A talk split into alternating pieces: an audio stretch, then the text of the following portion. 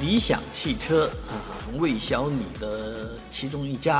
啊，他老板的名字也叫理想，不过是木子李啊。然后他开搞的这个汽车呢，是真正的理想啊。这个我觉得叫理想品牌的实际上蛮多的，但是最近呢，理想汽车还起诉了一个小哥，这位小哥开了一个贴膜店啊，也叫理想汽车。所以呢，这个呃事情啊，网上又开始热议了，说这个理想太霸道了啊，怎么连这个开小店的小哥都不放过呢？啊，这个理临沂的新理想汽车服务有限公司，啊，他真的只贴膜吗？啊，或者说他还做了别的事儿吗？这个理想汽车的法务部门说，我们起诉的不是这个。小厂的问题啊，名字的问题，而是他打着招牌啊，说是理想汽车的正宗啊代理的这个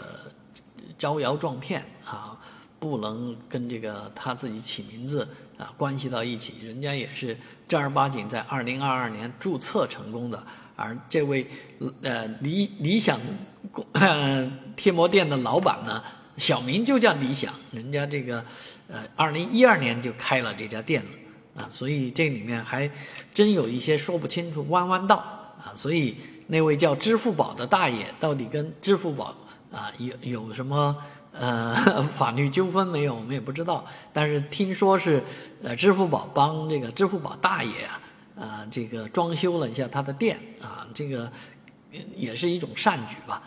因为名字发生纠纷。啊，真是，呃，经济上的纠纷吧？这种事情真是你君说君有理啊，你说你有理，到底是理想有理了，还是心理想有理了？